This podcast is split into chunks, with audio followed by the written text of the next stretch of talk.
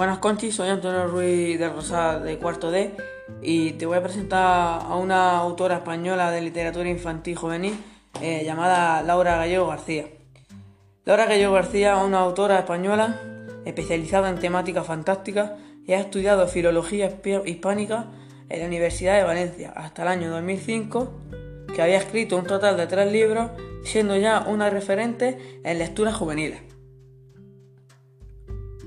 A los ocho años empezó a escribir Zodiacía, un mundo diferente. Tardó tres años en terminarlo y aunque nunca se ha publicado, guarda un cariño especial a ese relato.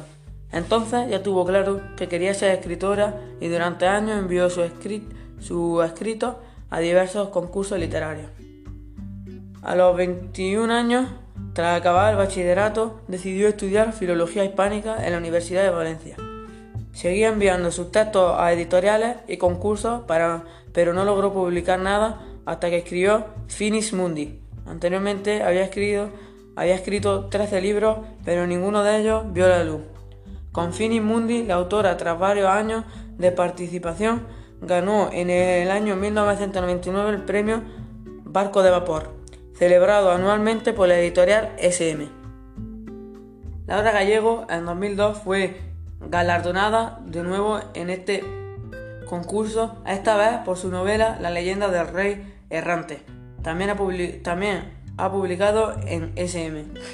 El coleccionista de relojes extraordinarios, la trilogía Memorias del Idhum, eh, Alas de Fuego, Alas Negras, Donde los árboles cantan, dos novelas para el diablo, la saga Crónicas de la Torre y Las hijas de Tara, esta última dentro de la colección Gran Angular.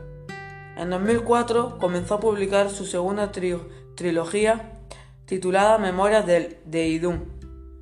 Eh, Memorias de Idun, La Resistencia, Memorias de Idun, Triada Memoria, de Idun, eh, Memorias de Idun 3, Panteón, con la que ha cosechado su mayor éxito a fecha de 2017, con más de un millón ejemplares vendidos.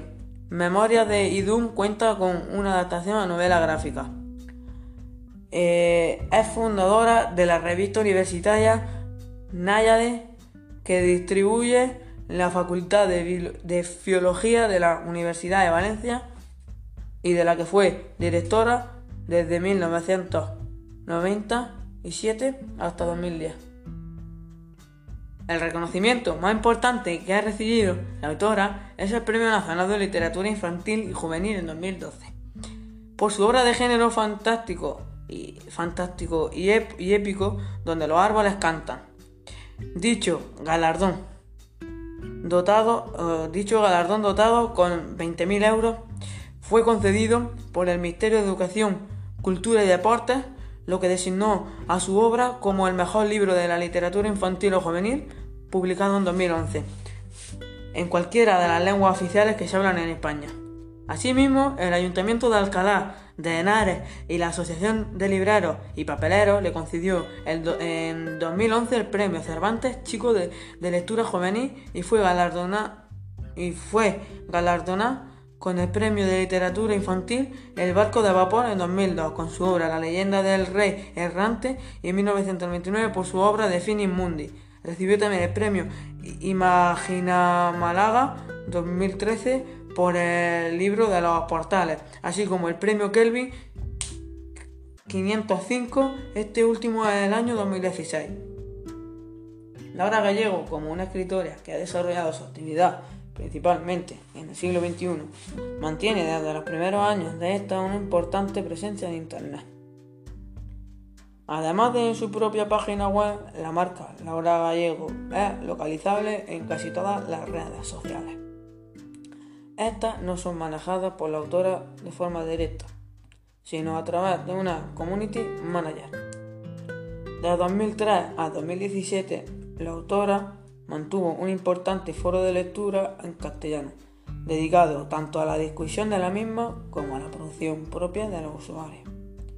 Fue cerrado en septiembre de 2017 por considerarlo un formato obsoleto en la era de las redes sociales y actualmente ha sido borrado de la red.